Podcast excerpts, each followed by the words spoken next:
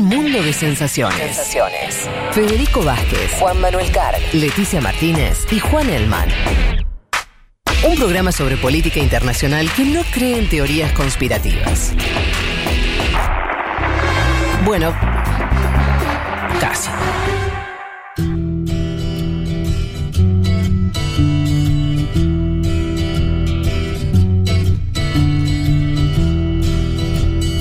Ya cerquita de las dos y media, este programa empieza su recta final. Este, vamos, eh, vamos con el, el tema Birmania-Myanmar, golpe de Estado eh, y una líder política que yo creo no, no sé pronunciar el nombre.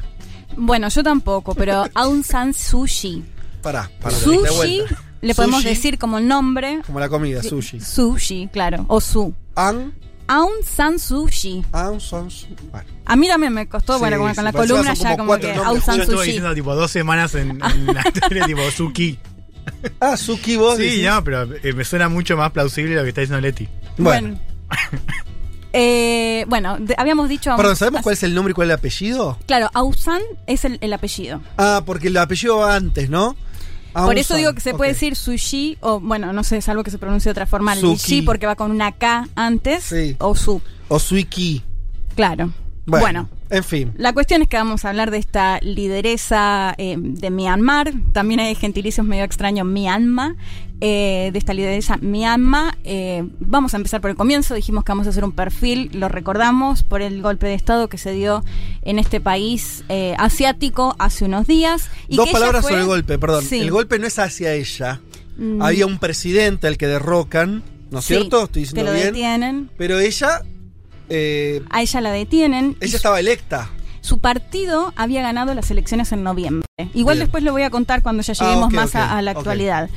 Pero ella es detenida nuevamente y por Claro. eso me pareció interesante hacer un perfil porque tiene una historia que, bueno, ahora se las voy a A contar. lo- a lo- quería empezar por ahí para, para darle el marco. O sea, golpe de Estado, donde básicamente a ella, si bien hay otro era el que era presidente, su- la fuerza política de la que ella es la líder.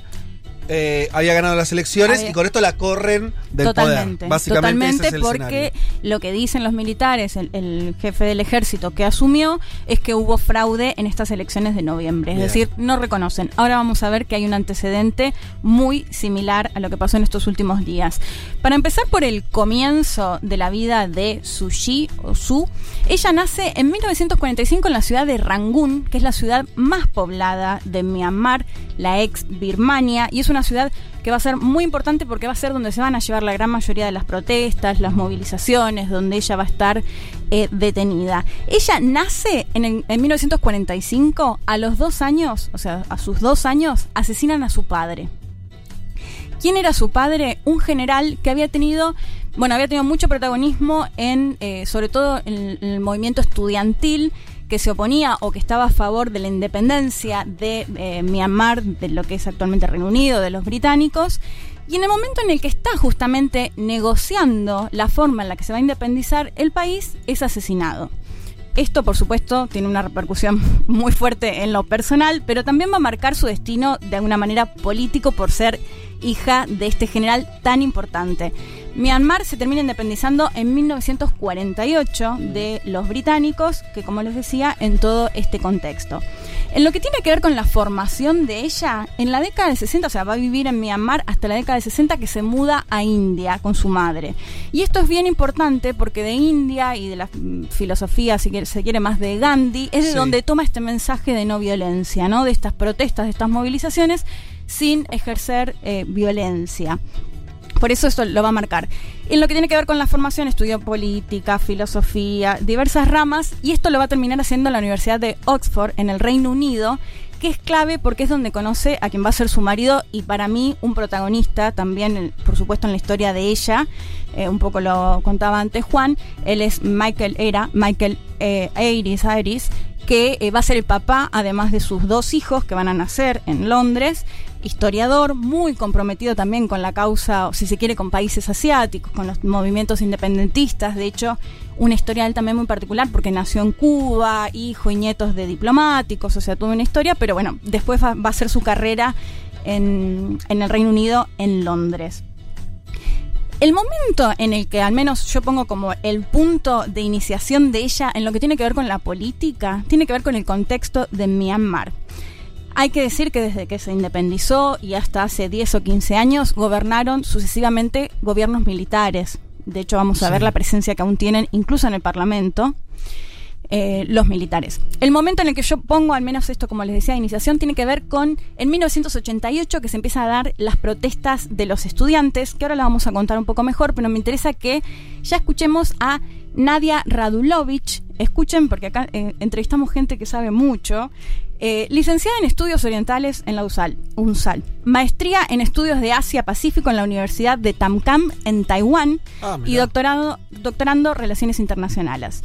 La escuchamos a Nadia eh, Radulovich, que ella nos contaba un poco acerca de la llegada de Sushi a la política y de este movimiento que se conoció como 8888. En 1988 fue una fecha clave en la historia del pueblo birmano. Fue el momento en que estudiantes, trabajadores y monjes llenaron las calles demandando reformas democráticas, conocido así este movimiento como el 888, el cual fue reprimido con una gran violencia y muchos han sido asesinados justamente por perseguir sus ideales democráticos y mayores libertades por parte del gobierno. Es así que el 26 de agosto de 1988, Aung San Suu Kyi dará su famoso discurso en la ciudad de Yangon en contra del dictador Ne Win, ganándose el apoyo y el cariño del pueblo.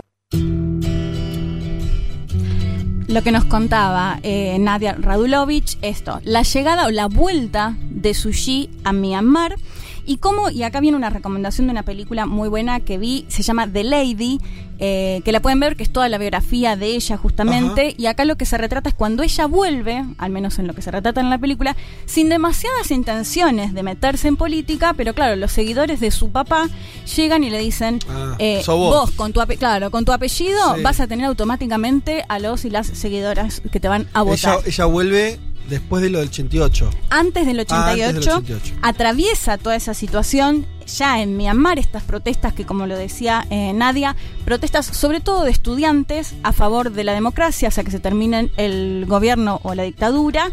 Y bueno, esta movilización va a ser recontra reprimida, cientos, miles de eh, asesinatos. Y ella va a dar, por eso yo lo planteaba como su inicio en la política, porque va a dar su discurso quizás más conocido, que es su primer discurso públicamente. Y en septiembre del 88 ya es detenida. O sea, ya cuando empiezan a ver, además de su apellido, es una mujer muy carismática que llegaba, digamos, a la población. Cuando empiezan a ver los militares eh, ese apoyo, ese acompañamiento del pueblo, la detienen. La detienen, eh, o sea, mm, domiciliario, ¿no? En su casa. Esto también se puede ver muy bien en la película porque al principio sus hijos y su marido la pueden visitar. Esto ya después no va a suceder, o sea, va a quedar completamente aislada e incomunicada en su casa. Va a estar presa desde el 88 con la particularidad de que en el 90 eh, Newin, quien gobernaba, el militar que gobernaba, llama a elecciones y gana el partido de ella, la Liga Nacional eh, por la Democracia, con más del 50%, o sea, casi el 80% de las bancas en el Parlamento. ¿Y qué hace la Junta Militar? No reconoce esta, esta votación, o sea, muy similar a lo que pasó ahora. Sí. No la reconoce, ella sigue detenida y sigue eh, el gobierno militar, ¿no? Y todas estas protestas y todas Mm. estas muertes por la represión quedan en la nada. Como les decía, eh, la verdad es que... Algo de Sí. Newin, eh, que estaba buscando acá, y se le llama la vía birmana del socialismo, ¿no? Sí. Ese proceso. Porque, bueno, se da todo esto que decís vos, de detenciones y demás, pero además hay económicamente nacionalización de industrias, ¿no? Totalmente. Un país que era poco industrializado. Me parece el dato interesante como para analizar qué, qué eran ese, ese, ese general Newin. Sí, de hecho, él había estado antes del 62, pero se, se considera como desde el 62 hasta el 88 la aplicación del socialismo de Newin, un militar que, como decías, nacionalizó, pero bueno, con muchísima represión, mucha censura mediática, bueno, el hecho de ser un militar que no lo había elegido nadie y no llevar adelante elecciones democráticas, pero sí, muy bien como decía Juanma, eh, esa era la, la postura de Newin. Bueno, les decía, estuvo presa, o sea, la, la detienen en el 88 y va a estar presa hasta el 95, que es cuando viaja al Reino Unido, que vos lo comentabas antes, Juan, que recomendabas un perfil de New Yorker, ¿no? Sí. De ella. eh, va a estar presa en el 95, va a viajar al Reino Unido, se va a encontrar con su marido, que lo comentábamos antes, vuelve en el 95 y en todo ese momento se da una situación que esto se puede ver también muy bien en la, poli- en la película porque él se enferma de cáncer y se da toda esta situación en la que además no podían ni siquiera casi hablar por teléfono. Ella para hablar por teléfono cuando no estaba detenida tenía que ir a la embajada británica en Myanmar para poder comunicarse con él. Bueno, toda una situación que al menos se plantea como qué hacer. Ella se plantea qué hago. Viajo al Reino Unido a ver a mi compañero que está enfermo, que posiblemente se muere, y corro el riesgo de no poder volver, porque obviamente lo que quería la Junta Claro, Militar, de hecho en un momento le ofrecen como... Que se fuera. Claro, ellos, sí. le, ellos le dicen. Claro. o sea, Si te querés ir, andá. andate. Pero bueno, después, digamos, est- está No muy claro entrar. que no le van a Sí. dejar volver, volver. Y bueno, y ese es un momento igual duro, ¿no? Porque qué decisión, o sea, ¿qué priorizás? Ir a ver a- a- además a los hijos también, a quienes no veía cuando estaba Mm. detenida, ¿no? O seguís con esta lucha. Bueno, ahí me parece muy importante esto que les planteaba antes de la postura también de su marido, de una cuestión en la que él en teoría le plantea como, bueno, luchamos toda la vida por esto, no lo vas a dejar ahora. Ella decide entonces quedarse en Myanmar y él muere finalmente en el 99 sin verla. O sea, muy, Ay, realmente muy, muy dura. Bueno, muere este marido, ella en el 99, en el 2000 vuelve a ser detenida, o sea, pasa mm, prácticamente 15 años detenida en su casa, incomunicada, o sea, les decía que es realmente muy duro. Bueno, esta va a ser más o menos eh, la situación hasta el 2007, que es otra fecha clave para Myanmar. Y la volvemos a escuchar a Nadia Radulovich y ahora les cuento bien qué fue lo que pasó en lo que se conoció como la Revolución Azafrán. En septiembre del año 2000 va a ser puesta bajo arresto domiciliario. Sin embargo, su lucha por la libertad y democracia del pueblo birmano seguirá siendo parte de su agenda política, a través de su discurso de la no violencia. Y es así como también el cariño y el apoyo del pueblo va a ser reflejado en la obtención del título de Do, traducido como señora o tía, justamente por el apoyo al pueblo birmano. En el año 2007 el pueblo va a pedir su liberación, junto también a la liberación de otros políticos y religiosos, en el marco del movimiento estudiantil y el gran conocido movimiento Revolución Azafrán, en la cual no solo estudiantes, trabajadores, sino también apoyada por miles de monjes budistas, se sumarán a estas protestas por libertad y mejores condiciones de vida. A pesar de que Myanmar es un país mayormente budista, esta represión y violencia que ejerce el gobierno militar hacia su pueblo, y en los cuales se han producido numerosos arrestos a líderes políticos, asesinatos a monjes, van a hacer que el pueblo obtenga una mayor convicción en su lucha por una mayor libertad y democracia. Como les decía y como lo planteaba Nadia Radulovich en el audio, eh, se da en el 2007 esta movilización. Yo no sé si ustedes recuerdan las imágenes muy impactantes de eh, los monjes con esa vestimenta tan típica, color bordó, con un hombro Sí. al aire, muchos en hojotas, otros incluso descalzos, pelados, que eh, van caminando por las calles de, de Rangún y de las distintas ciudades de Myanmar, pidiendo, por cuestiones cotidianas, pero pidiendo... eh, fundamentalmente que se termine con la dictadura militar y que liberen a los presos políticos, puntualmente a Suu Kyi. De hecho, se da, y esto se puede ver, acá les recomiendo un documental que si bien es fuerte, es, es muy bueno, no es largo, es corto, eh, Burma Vijay, que ahí se, se focaliza de hecho en esta protesta que se conoce como Revolución Azafrán, que la iniciaron estos monjes y que llegan incluso hasta la puerta de la casa de, de ella, de Suu Kyi, y bueno, se hace un gesto después, eh, se puede ver cómo bien llenado todo de policías alrededor de su casa para que ni siquiera puedan verla desde el tapial, porque en realidad ella no podía salir eh, de la casa. Ah, un punto, algo que me, olvidé y es bien clave, que en el 91 ella recibe el Premio Nobel de la Paz. Y esto va a ser importante sobre todo desde la mirada internacional, ¿no? Porque el hecho de que gane el Premio Nobel de la Paz estando detenida en su propio país genera que el mundo empiece a mirar lo que estaba pasando en Myanmar. Les decía lo del documental de Burma Vijay y es muy interesante porque lo hacen un grupo de periodistas que trabajan desde el exterior con un grupo de periodistas que están dentro de Myanmar y, y te muestra todas las dificultades que tienen los periodistas para trabajar, filmando desde árboles, filmando desde lugares, bueno, son detenidos, después tienen que huir. Eh, realmente muy muy complejo informar desde Myanmar, de hecho enviando el material afuera para que lo puedan editar y así el mundo digamos conozca qué era lo que estaba pasando con estas protestas porque hay que decir, la imagen de los monjes caminando, el- este discurso de la no violencia y siendo brutalmente eh, reprimidos, ¿no? Y otra vez eh, la frustración de alguna manera porque no logran que la, la dictadura termine, terminan reprimiendo ¿Esto en qué estas año? protes- protestas 2007. Ya estamos en el 2007 y todavía Sí. ella no gobernó ni, ni, ni- ni- No. las elecciones que ganó su partido siempre fueron No reconocidas. no reconocidas. Ok. no reconocidas. De hecho, bueno, en este documental se ve una parte que es muy impactante, que van como una especie de convento y hay alrededor de 200 monjes sentados, bueno. Y ellos cuentan que vinieron eh, los policías y se llevaron alrededor de 150. Entonces logra, este periodista de- del documental que les comentaba, logra hablar con ellos y le- les cuenta todo lo que había pasado y dice sin saber qué va a pasar. Al rato vuelven otros policías y se terminan de llevar a todos los monjes que estaban en este convento con una situación en la que después nadie sabe en, en qué situación, si están detenidos, si los mataron, qué fue lo que, lo que pasó. Eh, bueno, toda esta situación es, como les decía, con una- un sentimiento un poco de frustración porque no va a pasar nada hasta el 2010, donde se llevan a, se va a elecciones. Después de estas elecciones, finalmente Sushi es liberada. Ajá. Y no va a ser hasta el 2015 que vuelve a ganar su partido, pero ella no se puede presentar para ser mandataria porque la ley dice que eh, como tiene hijos de otra nacionalidad e incluso estuvo casada con alguien de otra nacionalidad, no puede postularse para ser mandataria, ¿no? Algo que parece hecho muy, muy a, a la medida, ¿no? Porque medida. de hecho es muy, es muy extraño que el hecho, el hecho de los hijos, digo, una cosa es que una o uno no haya nacido o, o no tenga la nacionalidad, bueno, ahí obviamente, pero que sea por una cuestión de los hijos. Bueno, el tema es que eh, hay un quiebre en la figura de ella, sobre todo en lo internacional, con el manejo de la minoría musulmana que es conocida como rohingyas, que básicamente no los reconocen, no los reconocen como parte de Myanmar, y acá hago un paréntesis.